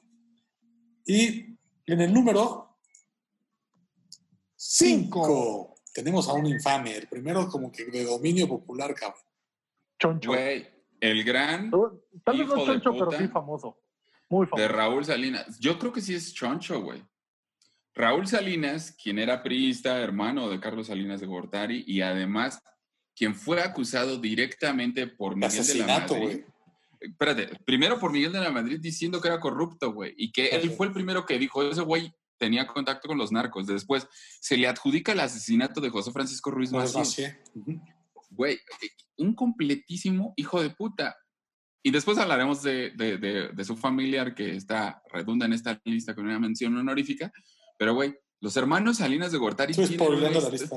una- una- tienen, una, tienen una historia, güey. Una el número uno historia. tenemos a tal güey, pero ahorita se Le vale, le vale verga. Así una- tenemos una historia, es que al final, fíjense, hay relaciones en los apellidos, hay relaciones en los estados y hay relaciones en el partido político. O sea, repetimos Ya hay esto varias relaciones veces. sexuales. Este, primos. los, los hermanos Salinas tienen una historia negra de su juventud que al parecer Sí. puede ser una historia urbana, pero mataron, real. güey, mataron, por eso que podría parecer urbana, A pero su es real. sirvienta, ¿verdad? Mataron a su sirvienta, güey. No mames. Güey, neta, es real. Este, les, vamos a, les vamos a poner el artículo en la descripción. Hay un libro que se llama Un asesino en la presidencia. Hay un libro que se llama Un asesino en la presidencia que salió justamente cuando era candidato a la presidencia este Madre. Carlos Salinas. De Gortari, güey. Otra Pues, cosa, se fue al bote Ajá. y este, Diez su, añitos. su hermano hizo el ridículo de una huelga de hambre, una cosa ahí. Media hora duró, ¿no, güey? Sí, una Ridículo. cosa rarísima. Y el Tlatuani anterior lo saca de la cárcel y le regresa su dinero.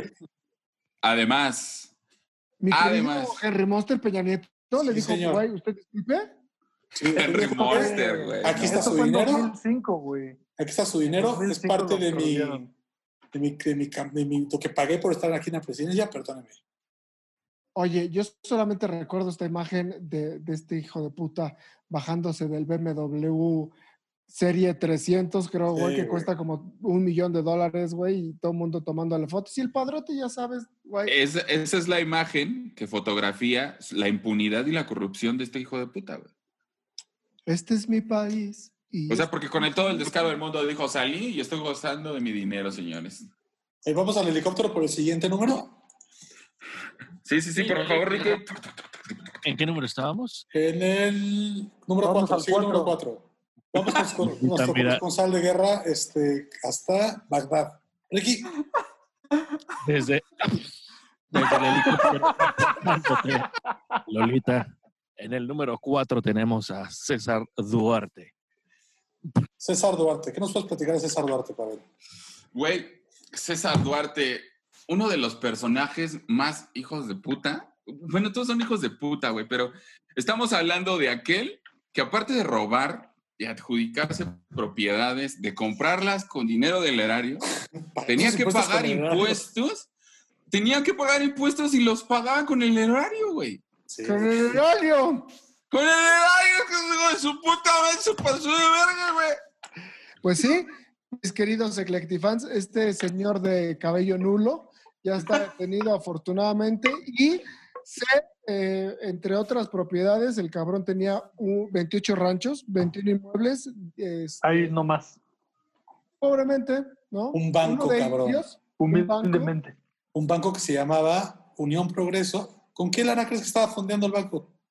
Erario Hijo de público. puta, güey. Oye, e- Güey. este, este fue el Hijo que de dejó puta, agua a todo un pueblo para llevársela a su rancho. Sí, Este fue. sí, Simón, sí. este, Ese güey. mero, güey. A uno Este de sus mismo. 28 ranchos.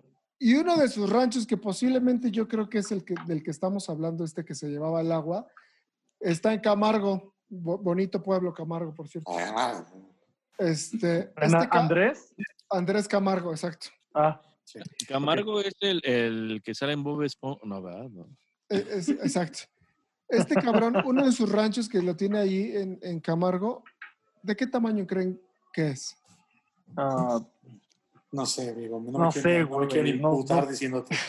Ahí te va. Es del tamaño de la capital del estado. no mames. ¿Qué?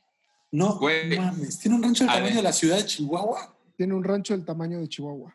capital. Güey, o sea, imagínate. güey. Verga. De, Posi- de- de posiblemente- Ciudad Juárez. De Ciudad Juárez. No, no, Chihuahua, No, Chihuahua. no, no, güey. Chihuahua es la capital de Chihuahua. Ah, ok. Según yo Es- Ciudad Juárez, pero. ¡Qué bruto, focalicero! No, No. ya la, la acaban No, de cambiar, no te sientes mal, la acaban de cambiar hace poquito. Este, Estás escuchando posiblemente esta sea la razón Podcast. por la cual el hijo de puta dejó sin agua a todos los demás porque pues tiene que echar agua en su ranchito. Esta fichita aparece en esa foto tan famosa que se las vamos a poner aquí en edición, donde aparece El nuevo eh, PRI.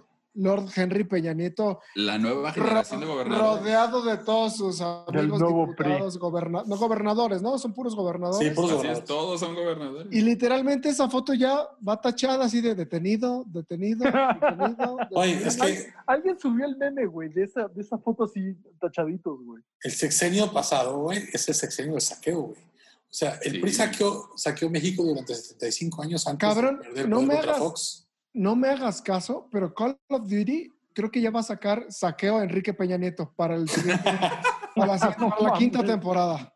La forma de que los gobernadores priistas y un panista, que es padres, este, saquearon el país el sexenio pasado fue asquerosa. No sé qué, qué adjetivo ponerle a esto, pero la verdad es que es imperdonable lo que pasó. Pero sigamos avanzando en la lista, por favor. Tenemos la primera mención honorífica. Este personaje no puede tener un número, trasciende el top 10, porque trasciende los sexenios y trasciende la temporalidad. Ahora estamos hablando de Carlos Romero de Champs. que Hijo de Otra bonita güey. joya. Líder sindical del Por- este. Activo. Activo. Posiblemente por, por, por tiempo podría ser el número uno, güey, porque estamos hablando de gobernadores que robaron en un, en un sexenio, güey. Este cabrón llega al sindicato de petróleo después de que Carlos Salinas se hace su presidencia, su reino, y quita a la quina, que era una persona que le estorbaba, en una detención súper este, rara, porque Rara. de madrugada al aeropuerto de Tampico y lo sacaron y se lo llevan en pijama y ponen a Romero de Champs, que hasta la fecha ningún presidente, incluido el actual, ha tenido los, los calzones de tumbarlo, güey. Y es un monstruo, güey. ¿Qué, qué tanto po- qué tanto poder tiene este personaje, güey? Así para que dimensione Pues la ¿Tú banda. dirás?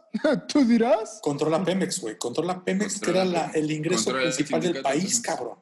Su hijo tiene Ferraris Enzo, güey. Tiene cuatro Ferraris Enzo, güey. Su hija, fotografiada en yates en, en, en Monte Carlo, en Mónaco, volando en aviones privados. Se fue a comprar, una vez subió una historia a Facebook de que se fue a comprar una bolsa a París y se regresó en avión privado.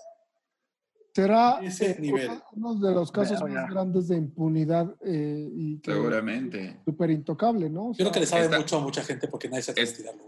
Está Sí. parado, está parado. Él, extrañamente, el 2 de julio del 2018, este, procedió por un amparo este, después de la, de la victoria del actual presidente, que, insisto, Sí. sigue pareciendo tener personajes intocables. Como este. Este, este es desesperante, que sea intocable y, y yo creo que va a morir libre. ¿eh? Este es, Puede- este es el monumento ser. a la impunidad. Puede ser que el güey ofrezca en las campañas políticas eh, pues, la- la- los votos de toda la gente que tiene a su cargo, ¿no? De toda la gente que tiene... Sí, sí, seguro. Hay Seguro muchas historias de, que, de que la gente de Pemex te dicen, si no votas por tal, te corremos, güey. Claro. Claro. Pues es eso, Oigan, ¿no? oigan, amigos, hemos llegado hasta este número. Vamos a un corte más para que eh, continuemos con el conteo regresivo. Aquí los esperamos.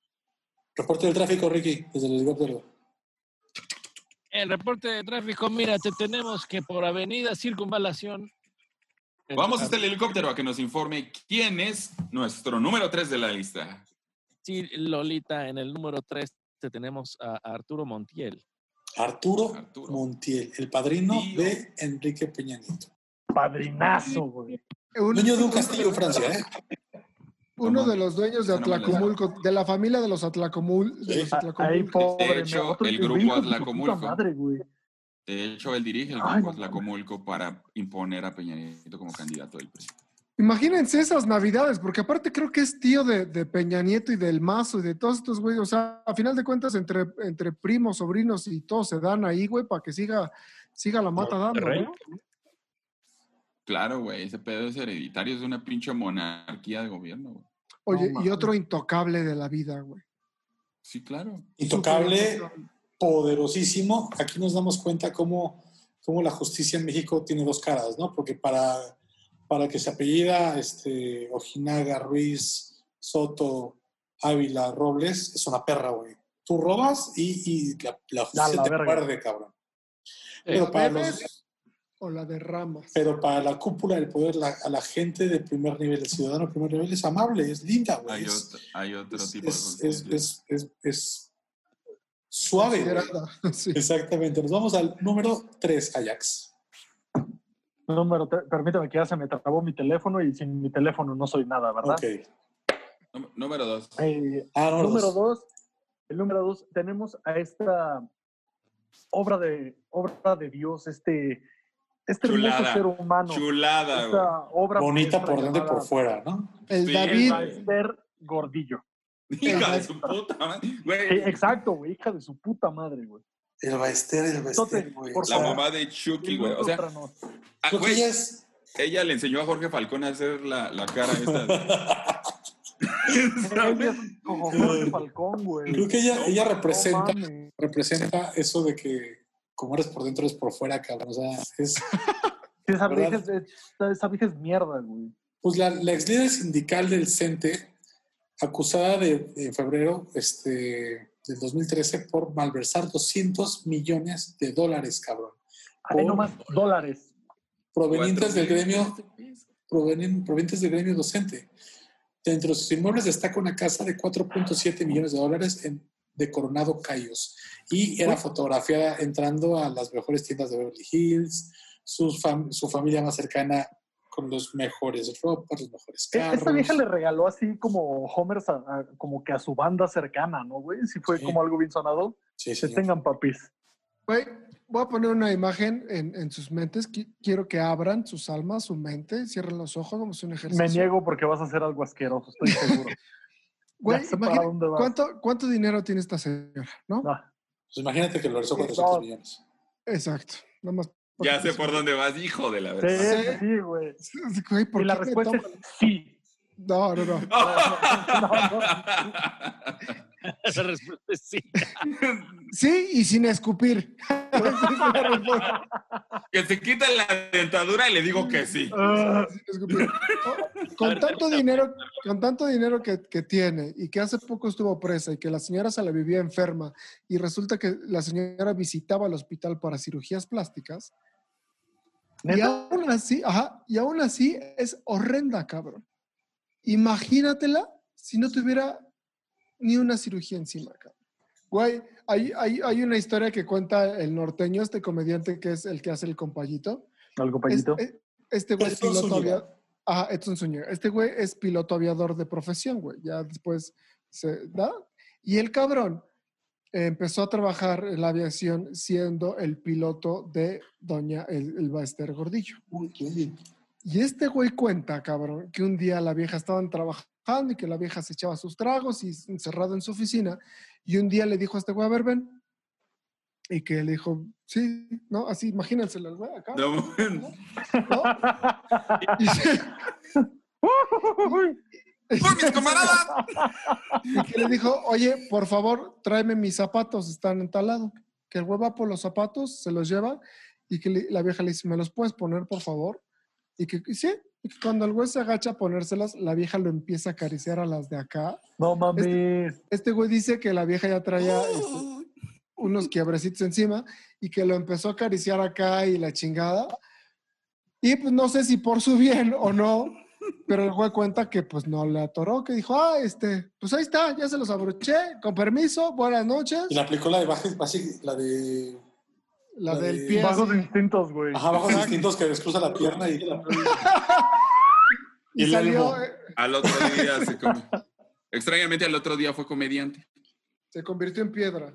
Pero, pero pues sí, ahí está. Oye, pues esta señora sí, se dice que siempre apoyaba a los, a los candidatos presidenciales y ella también, igual que Romero de Champs, se arrimaba al, al que iba a ganar y lo hacía ganador, güey. Y dicen que Y lo- le volteó lo bandera a Enrique Peña Nieto y apoyó a Andrés Manuel en esa campaña. Y me la torcieron, Y güey. me la torcieron y la metió al bote Enrique Peña Nieto. Las primeras cosas que hizo políticamente Enrique Peña Nieto fue la metió a la cárcel. güey.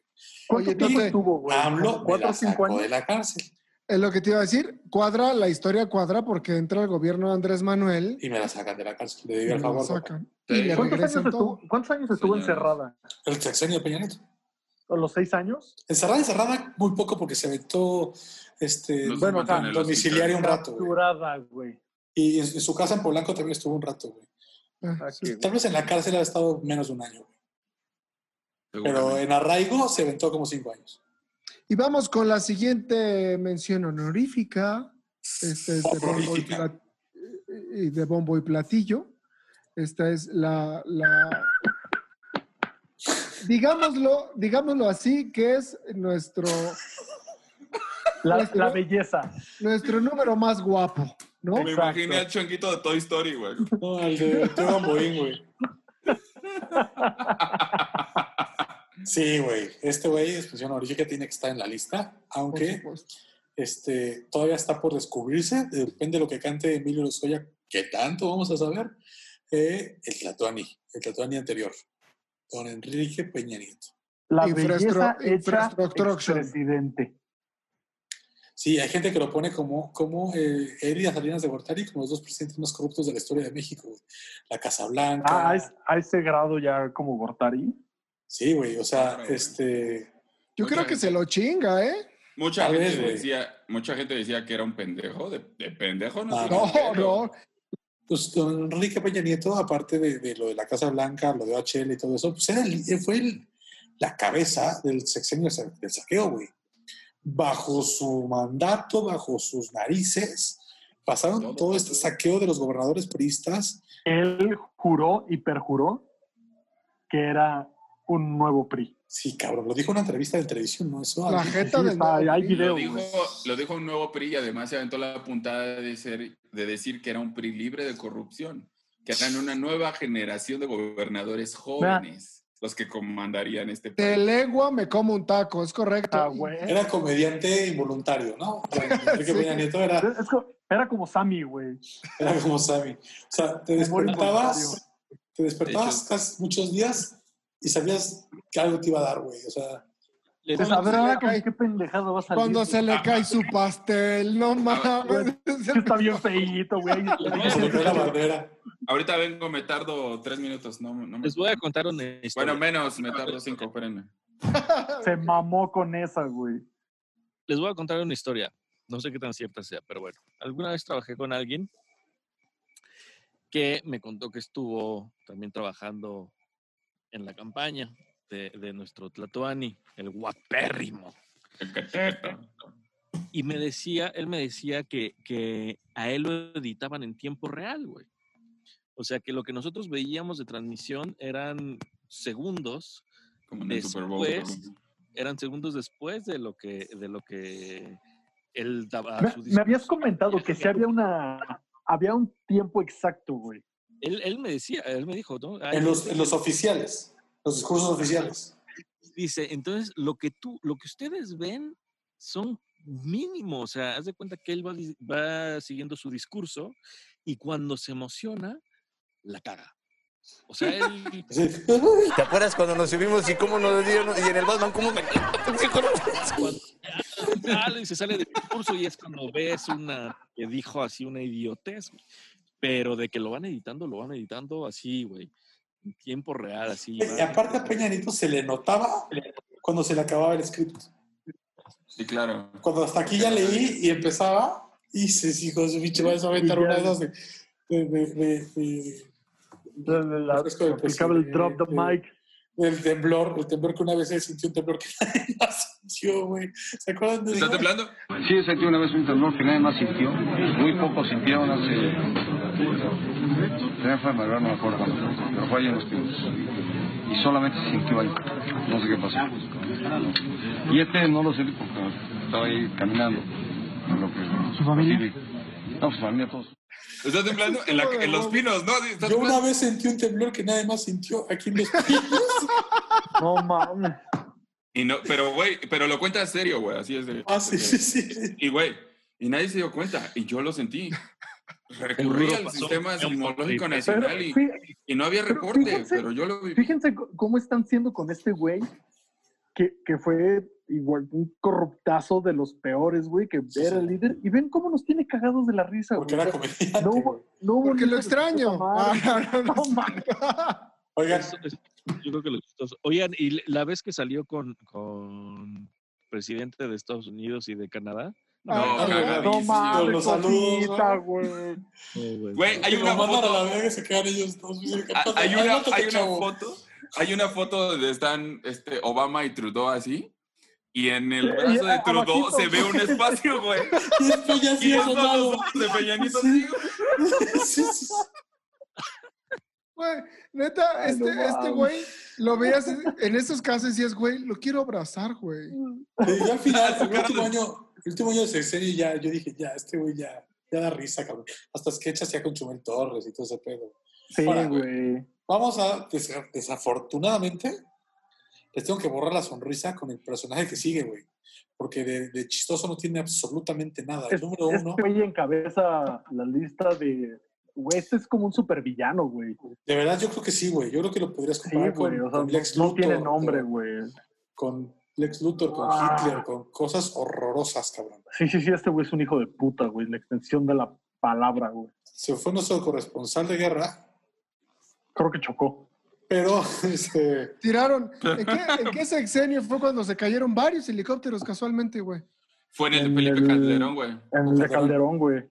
En el de Calderón, el secretario de Gobernación. Se le murieron dos ¿Ustedes creen que secretarios de Gobernación, Moreira, iba Hubo uno para que cayó en sobre reforma, ¿no, güey? ¿Es- ese- ¿Tú crees que iba para presidente? Moriño.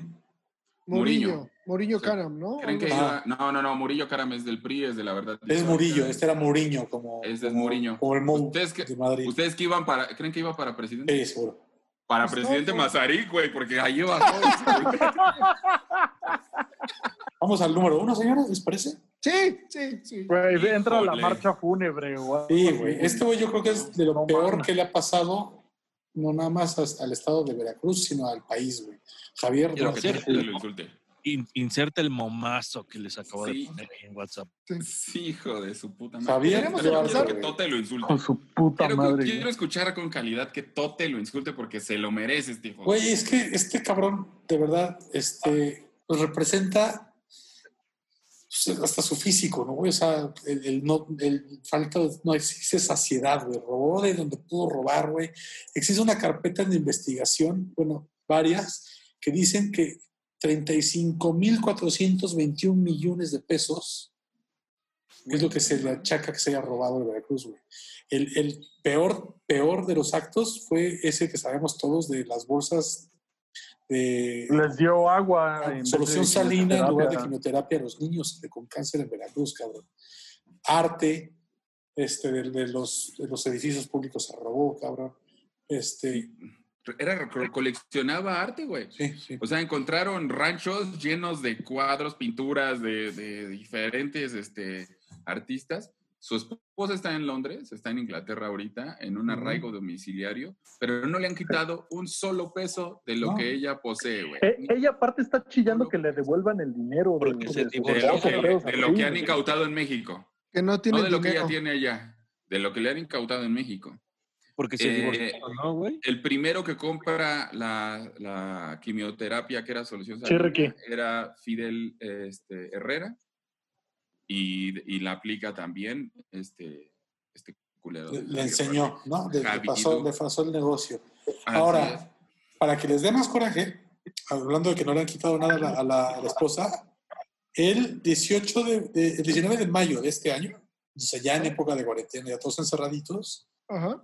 una jueza, que estoy buscando el nombre pero no lo encuentro, este, Ajá. le, re- más bien, revocó la, la- el decomiso de 40 inmuebles para Javier Duarte y se los regresaron. güey. 40 inmuebles de Javier Duarte y le impuso y, y- y ratificó la condena de Javier Duarte por nueve años de prisión y solo 58 mil pesos de multa. No Sí, güey, mames. ¿qué- O sea, poco faltó para que le dijera, y píntenselos. Píntenle sus casas porque se las rayamos. Le regresaron 40 de sus propiedades a Javier Duarte. Regresamos a ese tema de que la justicia trata bonito a la gente que... Oigan, ¿Se acuerdan en la detención? disculpas a este pobre angelito, por favor. Exacto, güey. ¿Se, se acuerdan que quien empezó todo este movimiento en contra de Javier Duarte fue Yunes? Se llama así, ¿no? Sí, Yunes, sí, sí, así. sí. Otro Es- hijo de puta que es pedófilo, güey. ¿Neta? ¿Sí? Miguel No Ángel sabía. Yunis tiene relación No con, con este, el señor Curi, que fue ad- además de, de- demandó a Anabel Hernández por una declaración que hizo de que pertenecían a una red de pederastía. O sea, es todo un hijo de puta también, güey. Órale, pásame la, la Biblia para, para poner ahí, ¿no? Porque está. Órale, güey, sí está, está cabrón, está cabrón. Verga, Pues bueno, está feo. este- este güey fue el que de- destapó la cloaca para, para los Duarte. Y acuérdense que encuentran esta famosísima bodega, como decía Pave, que eran coleccionistas de arte y de Sí. plumas. Encontraron obras de arte. Encontraron un par de pinturas, mi ex, donde está Javidú así, acá acostadito, güey, así, de esos que pones en tu despacho. Píntame como una de tus chicas francesas, güey. Sí. Así, su vieja también. madre. Y acuérdense, La libretita, ¿no? encuentran La- la las libretas. De rata, Encuentran- San Juana Martínez, no, este, no la, la, este, Anabel Hernández. Anabel Hernández. Ok. Encuentran las libretas donde esta vieja, y ahí es donde, donde yo no entiendo, y, y le doy el punto a Tote que, que la, que, la, que la justicia es muy rara.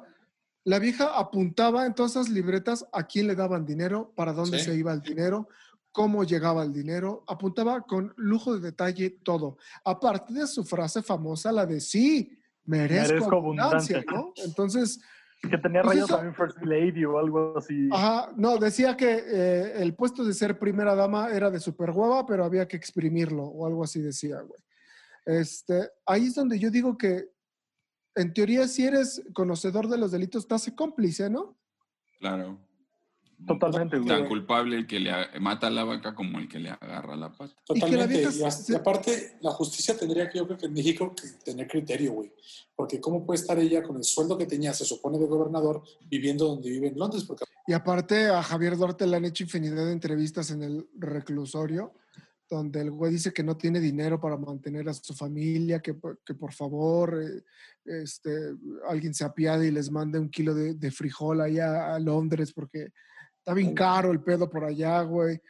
Eh, entonces, neta, creo que este es el, el caso del peor villano que hemos tenido, el, el- el caso más cínico, más hijo de puta. Y, y que aparte, este güey en televisión abierta juró y perjuró que no había hecho nada, que ese güey no se iba a dar la fuga Era, y que estaba completamente libre de pecado, güey. güey, pidió licencia. O sea, fue este güey el que habló con el, con el legislativo de allá de Veracruz y les dijo, necesito licencia porque voy a atender unos casos de alta. Y esos güeyes dijeron, ah, este güey no sospechoso de nada. Se la dieron. Pero, No pro- promete que no se va a Hasta- escapar. Sí, hasta que lo detuvieron. Güey, además Antes era, era, era un güey bien cagado, porque tú lo ves en su figura gordo, alto. tal. ¿Lo llegaron a escuchar hablar? O sea, es este güey que está haciendo malo y. ¿Qué pasó, mis queridos amigos? Así, Suena como escorpión dorado. Güey, Oye, antes de despedirnos, que ya nos queda poco tiempo de, de transmisión, ah, quiero hacer un disclaimer que obviamente este top 10 se hizo en base al México moderno, los últimos 20 años, porque quedaron fuera grandes villanos como Díaz Ordaz, López de Santana. Tenemos villanos y villanos chingones en la historia del país, pero quisimos hacerlo desde una época donde nuestros sus humildes servidores estaban ya vivos, ¿no? Exacto. Claro. Exacto, y por favor, Tote, despídete con el- la frase célebre de Javi Duarte. ¿Cuál es la frase de la recuerdas? Distancia, abundancia, carencia, avarencia, avaricia, tenencia, su mayor sapiencia. Hasta la próxima semana, amigos. hasta No. la próxima. Pues nos vemos. Ah, No, güey, queda tiempo. El beso, el beso en el peyoyo, güey. ¿Ibas a decir algo, Ricky? En el cinco yemas. ¿Ibas a decir algo, Ricky? No, no, no, no sé, no sé, güey. Me quedé muy friqueado de estos hijos de... Sácalo, sácalo, ahorita nos despedimos. Sácalo. Libérate, güey. Estos últimos dos minutos y medio son tuyos, amigo. Vamos, Ricky, desde Bagdad. Ya, ya está en Está- está fogata. de Está en fogata. Ya, déjalo, déjalo. ¿Qué tal? Cada miércoles tienes una cita con cinco caballeros. Entonces, güey, que la pongo de perro. Ah, ya, empezamos. Bueno, con estos cinco tipejos. Y no salgas de tu casa, pinche idiota. Espérate, me imaginé cerdo sanitario, güey. Evacuando sería una manera este, muy dulce de decirlo, ¿no? Más bien mandándolos a la chingada, güey. Con todo gusto, mi querido educando. Lo tendrías que comparar más con el herpes en este caso, güey. No, no, no les digas que tengo herpes, güey, porque tu familiar es positivo por COVID. El último momento que tuviste y le dijiste, Oye, que no te chuparas el dedo, güey. un poder increíble en México sucede a nivel global, pero aquí nosotros somos como El sueño de todo timador. Oye, y al final, después de lo de Maduro, ¿quién se volteó? ¿Quién trae las orejas de burro? Esto es Ecléctico Podcast.